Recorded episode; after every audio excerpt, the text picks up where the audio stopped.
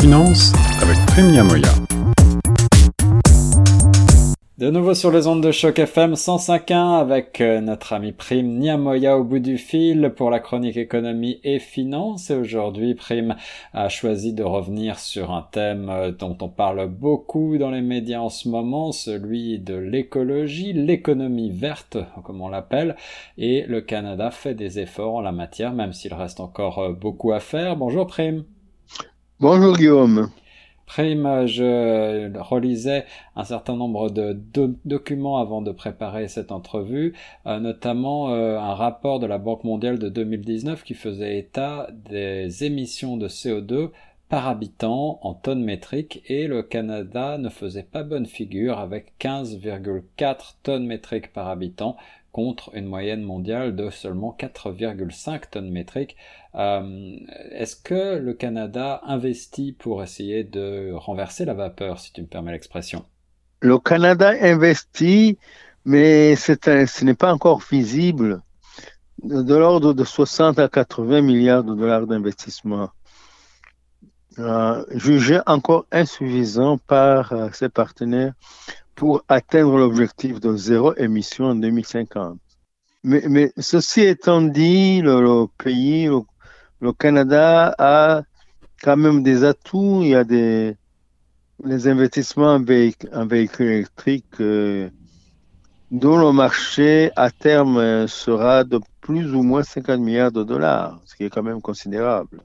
En effet, et, sur le marché du transport électrique, je crois que l'Ontario est assez bien placé parce qu'il a déjà des infrastructures. Ah oui, absolument.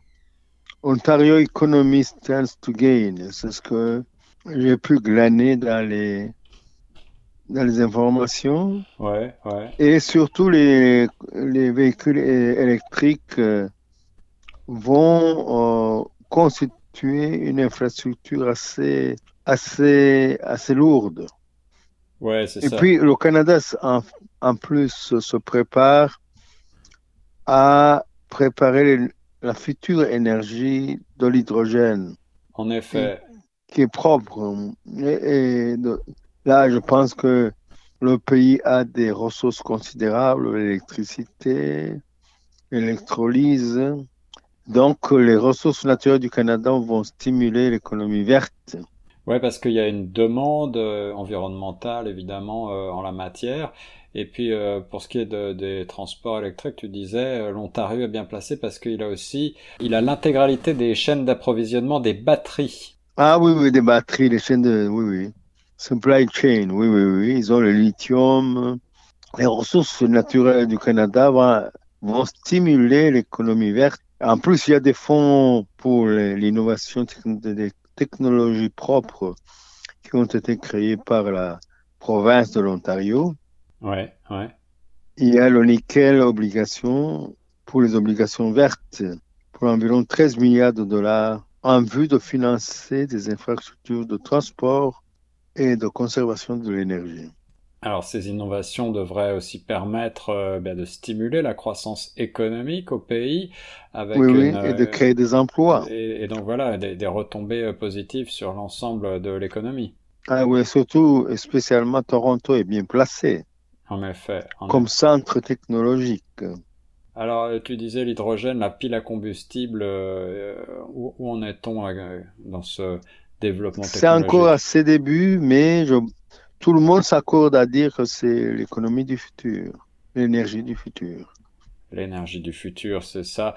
On est euh, sur fond de euh, COP 15 en ce moment, euh, cette conférence des Nations Unies sur la biodiversité qui se tient jusqu'à la mm, jusqu'au 19 décembre à Montréal et qui bah, suscite pas mal de commentaires dans la presse en ce moment. On parle évidemment des, des, émissions de gaz à effet de serre et, surtout concernant la biodiversité, bah, des risques de perte de certaines espèces euh, animales, végétales, euh, autour de la planète. Un million d'espèces animales et végétales sur près de 8 millions connues risquent de disparaître, nous dit-on, et ce euh, très rapidement. On parle d'un horizon 2050. Alors, est-ce que tu as le sentiment qu'on en fait assez pour protéger les écosystèmes? Mais le, le secrétaire général des Nations Unies récemment rappelé que c'était un peu tard mmh. qu'il va falloir faire dans l'urgence. Et c'est de faire le maximum possible en peu de temps. Exactement. Alors, euh, euh, la, COP la COP 15 de Montréal, c'est euh, une, seconde moitié d'un sommet qui a commencé en octobre 2021, qui s'était terminé pardon, par l'adoption de 17 objectifs de la déclaration dite de Cumming, dont la protection de 30% des terres et des mers d'ici 2030. on, ne sait pas si cet objectif va être réalisé.